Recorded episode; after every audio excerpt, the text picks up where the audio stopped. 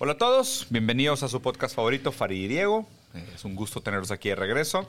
Seguimos con este tren del mame de analizar canciones, que es algo que nos ha gustado bastante y por lo visto ustedes también. Entonces vamos a seguir. Esperamos sus comentarios. Aprovechen este primer momento para picarle subscribe, porque pues, acuérdense que es un canal nuevo. Vamos a estar subiendo todos los podcasts antiguos que estaban en otro canal. Los vamos a subir a este canal también para que los puedan ver aquí. Y hoy, Farid, escogí una de mis canciones favoritas, güey, de todos los tiempos para que analizáramos la letra, güey. ¿Te Muy suena? bien. ¿Te Adelante. suena? ¿La conocías? Ya la había escuchado, pero no Sí. sabía cómo se llamaba. Ya, ok. Es una canción que, digo, para mí es una canción muy marcante de mi época, uno de mis grupos favoritos, Depeche Mode. Y vamos a escuchar y analizar la letra de Enjoy the Silence. Enjoy the silence. Rolón. A En ver. español, disfruta El silencio. el silencio. A ver, empieza. Primera estrofa dice: Words like violence break the silence, come crashing in, in into my little world, painful to me. Plays right through me. Can't you understand? Oh, my little girl, all I ever wanted, all I ever needed is here in my arms. Words are very unnecessary, they can only do harm. En español, las palabras como violencia rompen el silencio, que, eh, quiebran, Llegan rompiendo. llegan rompiendo a mi pequeño mundo, dolorosas, son dolorosas. No me, me atraviesan. me atraviesan, no lo puedes entender. Oh, mi pequeña niña, todo lo que siempre he querido, todo lo que siempre he necesitado, es que aquí en mis brazos, es, es Está. estar en mi- está en mis brazos. Porque las palabras son muy innecesarias, pues solo causan daño. Ay, caray. Pues mira, de entrada, a ver, ¿pudieras, ¿pudieras determinar que la violencia es como una perturbación de un estado de equilibrio? Ujú. O sea, cualquier... Y, y ojo, cuando, cuando lo definimos de esa forma, puede ser cualquier cosa. Palabras, por ejemplo. Claro. Una palabra puede perturbar, por ejemplo, un estado de equilibrio. Sobre o todo sea, una te relación. pueden violar ¿Y la relación?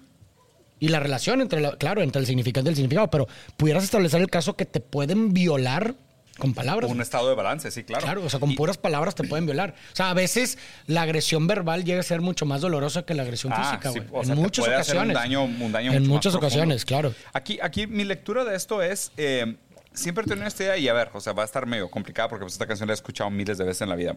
Para mí algo interesante aquí, que es esta noción de que el, el obsesivo lo que quiere es una mujer que actúe como un objeto muerto. ¿Sabes? O sea, como una mujer que no tenga un deseo propio. ¿ok? Entonces, toda esta primera etapa para mí es esta noción de, o sea, oh my little girl, todo lo que he querido, todo lo Está que he aquí soñado brazos. está aquí en mis brazos. O sea. Words are very unnecessary, they can only do harm. Es como decir, este, digamos momento, nada. este momento donde te estoy abrazando, tengo todo lo que necesito, eres tú, entre mis brazos. Cualquier cosa que digas lo arruinaría. Cualquier palabra Sí. que digamos arruinaría esto porque perturbaría este estado de equilibrio en el que estamos. Exactamente, porque justo se me hace raro, como que, como que él la tiene, o sea, él siente esta posesión o este vínculo con ella muy íntimo, muy intenso, la tiene cerca y... y- pero al punto de quererla como un objeto muerto, Claro. ¿sabes? O sea, al punto de decir es que no digas nada, o sea, no hables, no hablemos, no conversemos, cualquier cosa que le movamos a esto lo vamos a arruinar, porque así como está es perfecto, ¿sabes? Y entonces siempre he pensado como en esta primera etapa de homeostasis donde él, él como que no la permite de expresarse porque él la quiere solo en su idealización. O sea, yo te tengo idealizada, aquí te tengo, nada más no abras la boca, porque si abres la boca vamos Vas a a complicarnos ma- todo, todo. y se va a mandar toda la chingada. Y aparte incluso me lo menciona, todo lo que he necesitado. Esto es lo único que necesito. All I ever needed, sí, claro. Es lo que necesito. Sí, claro, punto. es de que- O sea, no hables, estate sumisa, Sí. no digas nada, déjame a mí con mi fantasía de ti. Claro, y, y obviamente, pues digo, la, la segunda parte, la primera estrofa es donde explica para mí como el leitmotiv, o sea, para mí es como la foto visual de lo que está pasando, ¿no? Esta idea de la pequeña niña, todo El lo que momento. quería. Sí, exacto. Y la primera parte de esta primera estrofa, la de las palabras como violencia que rompen el silencio, vienen rompiendo a mi mundo, me duelen y me atraviesan, ¿sabes? Como, Se me hace muy interesante que, que utilice esa referencia como palabras como violencia. O sea, como si estuviera hablando de la violencia como palabra en sí. Pero al mismo tiempo es lo que se esconde detrás. O sea, escoge, me parece que la palabra violencia como referencia, violence. porque la violencia es la perturbación de un estado de equilibrio. totalmente, Entonces, totalmente. o sea, la- las palabras como violencia break the silence. Porque o sea, justo, el porque- silencio es su estado de, de, como tú dices, de paz, de tranquilidad, de orden. Sí. O sea, mientras está todo en silencio, todo está en paz. Exacto. Cuando alguien habla, se rompe esa paz, ¿no? Luego la segunda estrofa. Vows es promesas, ¿no? Sí, vows are spoken, ajá. Cuando las promesas se hablan, no, vows are spoken to. Ah, ok, las promesas se hablan para ser rotas. para ser rotas, sí. Ay, cabrón, qué Sí. duro, güey. Vows are spoken to, To be, be broken. broken. Porque una vez que haces una promesa, O sea, empieza el, el- como la tangente o la línea o el vector de una eventual ruptura. ¿no? Claro. Es como que, sí. o sea, Pero eso, está, eso no crees que está implícito de alguna u otra forma dentro de nuestras relaciones. O sea, está implícita la- esta idea en la que uno de los dos tanto o va a ver partir al otro o va a haber un punto en donde no vamos a estar juntos. Porque mira, justo, y de hecho, ve lo siguiente que dice, feelings are intense, words are trivial. O sea, los sentimientos son intensos, las, Las palabras, palabras son son triviales. triviales. Pero justo eso se refiere a lo primero. Cuando dice words, vows are spoken to be broken, es como decir, o sea, si realmente sintieras este amor eterno por mí, no me tendrías que decir nada. No tendrías que decir nada. Con, los, con las emociones es más que suficiente, porque los sentimientos son intensos, las palabras no, o sea, las palabras son Sí, triviales. mu- y muchas veces eh, la- ninguna palabra es capaz de articular realmente el, el, el sentir. todo. El todo, el del todo. todo del sentir. O sea, como que, el- o sea, la palabra lo que hace es que obliga a que el todo del sentir tome una forma Exacto. limitada, ¿no? Limitada, o sea, exactamente. Como que todo el tiempo él está jugando con esta idea de es que no hay nada más perfecto que el silencio. Cualquier cosa que trates de ponerle al silencio ya lo arruinaste. O sea, o lo limitaste. Las palabras son violencia para el sentir también. Pues o sea, claro, prácticamente. porque o lo sea, por- obligan a tomar una forma. Exactamente. Sí. Y lo estás perturbando ese estado puro en el que está, ¿verdad? Porque dice pleasures remain, o sea, como. So does the pain. So does the pain. O sea, como pleasures como sentimiento, pain como sentimiento. Claro. Se permanecen. O sea. But words are meaningless and Word- forgettable. Claro, exactamente. como diciendo de que ya al final de cuentas te das cuenta que por más que el placer sea significante y el dolor sea perpetuo, las palabras son insignificantes y olvidables. O sea, si te fijas, o sea, todo lo que habla es de que es como esta intensidad de lo abstracto contra lo simbólico. Porque cuando es abstracto, pues es todo y nada. En el Exacto. momento que es simbólico, tiene que ser Ya, algo. es eso. Sí, es, Es eso. Es, eso, es eso que lo limita la palabra, ¿no? Entonces, dale la que sigue. Es el, co- es- se repite, all I ever wanted, todo lo que siempre he querido, todo lo que siempre he necesitado está aquí en mis brazos. Las palabras son muy necesarias porque solo causan daño. Bueno, Sí. se repite. otra vez, otra vez se repite.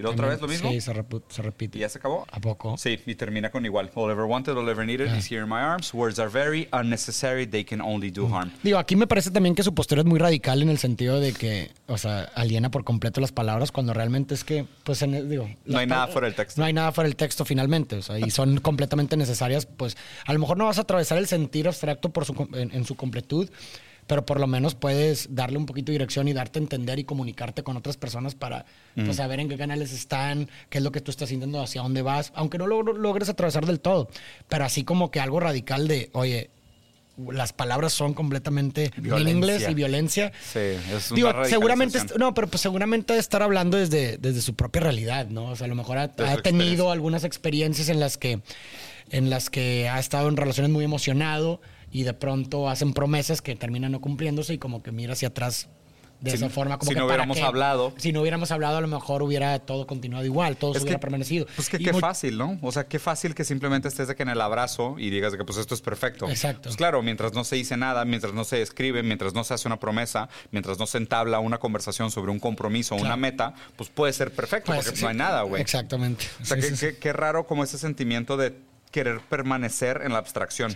O sea, y digo, lo que sí estoy de acuerdo y lo que se me hace muy interesante ahora que opinas, que creo que se deriva de todo esto, es este cliché que me hace que tiene mucho sentido, de que no hagas promesas cuando estás muy emocionado ni tampoco tomes decisiones cuando estás muy triste. Pero habla mucho de esto, o sea, es decir, el, el sentir es intenso en esas situaciones. Sí. O sea, cuando estás muy feliz y, y las emociones que tienes te nublan el raciocinio. Claro. Y muchas veces dices cosas que de pronto ya cuando llegas a un estado de equilibrio emocional, dices, no mames, ¿por qué dije esto, güey?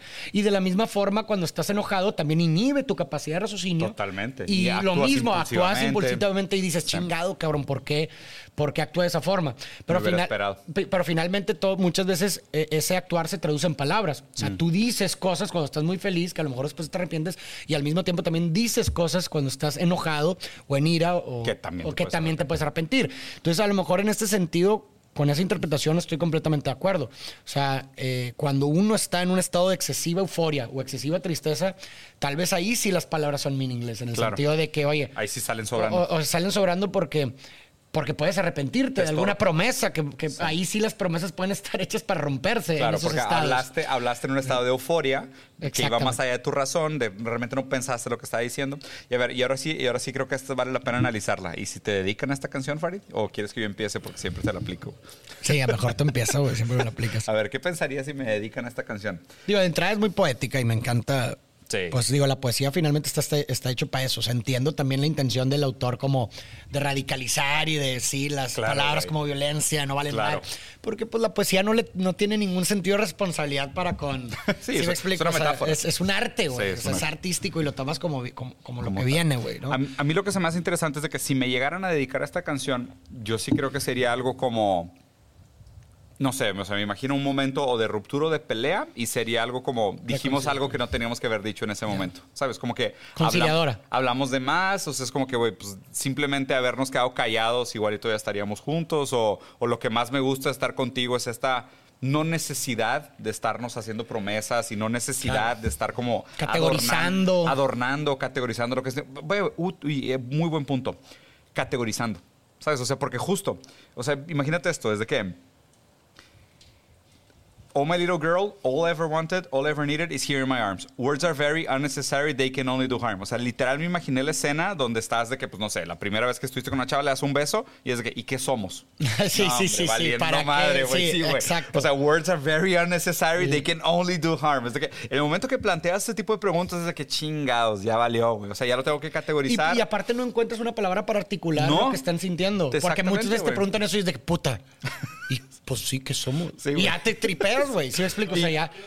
Sí. Ajá, ajá, ¿para qué? O sea, está- pero sí, estás, estás violentando El- el, la- estado de claro. equilibrio y de, de emoción en el que están compartiendo. Claro, a lo mejor ese abrazo está tan perfecto Sí. hasta que la chava te preguntó de que, oye, ¿a dónde va todo esto? O sea, como un balazo, es como un balazo Sí, violento. güey, güey. Es que no tengo idea. O sea, ¿cómo, que- o sea, ¿cómo pero saber, debería de tener una idea, güey. Por lo menos en el momento. Digo, la o sea, la- lo- yo creo que la pregunta que antecede es, o sea, ¿cuál es la necesidad de ponerle títulos? ¿Cuál es la necesidad de preguntar, güey? ¿Sabes? Porque, pues digo, a ver, Digo, entendería que quieras preguntar porque pues a lo mejor necesitas un poco de certidumbre dentro Claro. de hoy hacia dónde vamos y lo que tú quieras. bueno, no estoy perdiendo mi tiempo, o sea, es claro. Ajá, pero a lo mejor creo que el problema puede estar como en esta presión de, porque muchas De veces tener sucede. que categorizarlo. Porque, ok, te hacen la pregunta y, y a lo mejor puedes contestar de esa forma, oye, pues ahorita no sé, o sea, vamos a dejarlos llevar por lo que ¿Le estamos pones esta sintiendo. canción? Sí. Ajá, literal. Y puede ser como que, ah, ok, va, chingón. Entonces ya, ya tengo esa cierta certidumbre de Claro. hacia dónde va esto. Pero yo creo que el problema sería como en, en esta presión de la otra parte decir, ah, no, tienes que saber. güey. Ponle título. Ponle título, güey. Si no, ya, ahora sí, De que, ay, rompemos y matamos por completo esto que está surgiendo. Claro, aquí voy a hacer una recomendación a la banda. Si, si tú, chico o chica, has escuchado esta demanda de qué somos, mándales esta canción. Ya. Otra cosa que te quería preguntar, a ver qué opinas, es A como de la fenomenología de un amor. Mm. O sea, es decir, es completamente subjetivo. O sea, ¿tú crees que dos personas pudieran realmente sentir exactamente lo mismo por otra persona? qué- o sea, de que tu relación amorosa difícil, sientas exactamente lo mismo que yo sienta por otra persona. güey? No, sinceramente O sea, no. todas las relaciones amorosas son subjetivas, eso es lo que voy, la fenomenología. Sí, yo sí creo. Yo o sea, yo sinceramente sí creo, porque pues digo, o sea, va de cada uno y también de que su cadena significante de Por qué el- es el amor, de, o sea, cómo entró en contacto con ese sentimiento, qué experiencias ha tenido con ese sentimiento, o sea, que- porque justo, o sea, aún lo que nosotros tenemos como demanda de amor es muy individual, o sea, es muy subjetivo. Lo que uno juzga como algo bueno, a lo mejor el otro va a juzgar como algo malo. O sea, de ahí viene toda esta noción de que los hombres son de Marte y las mujeres son de Venus, de que, o sea, uno, el que no es, da lo que no tiene. Correcto. Sí, sí, o sí. sea, ahí es donde está el gran desencuentro del amor. y, y creo que eso que estamos diciendo creo que es muy importante porque muchas veces me parece que buscamos como entrar en precisamente categorías de las relaciones. De que, oye, se supone que la relación.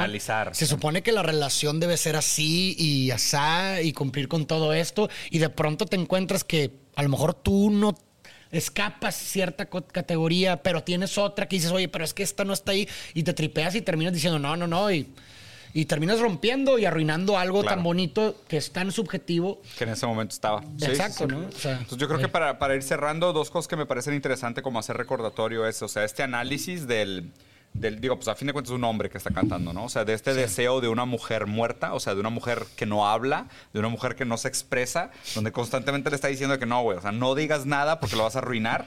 O sea, creo que ahí hay algo interesante, pero por otro lado Sin también- alma, literal. Una persona Sí, no un, un- un ente no anímico. Casi un objeto. Literal, un objeto. Casi un objeto de amor. Porque pues el objeto de amor pues no va a arruinar lo que tú sientas por ello, Exactamente, güey. pues va a nomás- estar siempre callado. Exacto. Y por otro lado está interesante todo este análisis de eh, cómo categorizar los sentimientos abstractos en el orden simbólico, pues tiende a abrir toda una gama de problemas, güey. Porque pues caes en Exacto. interpretación, en expectativas. Exactamente. O sea, hay que entender eso como que lo, lo, mm, la categoría nunca va a atravesar en su completud Eh, lo cosa, abstracto. sí. O sea, los podemos utilizar como herramientas y vehículos de tratar de aproximarnos Claro. lo más que podamos, pero siempre entender como que es, van a ser siempre incapaces de atravesar por completo Claro, la y de hecho, fíjate que ahí me acordé de una de una, una historia de esas que cuenta Sisek, ¿no? Que la verdad es que me encanta ese cabrón cómo cuenta las historias. Y tiene dos, dos, dos metáforas del- de, la, de la misma paradoja, ¿no? Él habla de que, por ejemplo, cuando una persona es víctima de un abuso sexual, de una violación, él dice que nunca son capaces realmente de describir exactamente lo que pasó. Imposible, sí. ¿Sabes? O sea, justo en ese error, en la incapacidad de simbolizarlo todo, es donde está el hecho de que es verdad.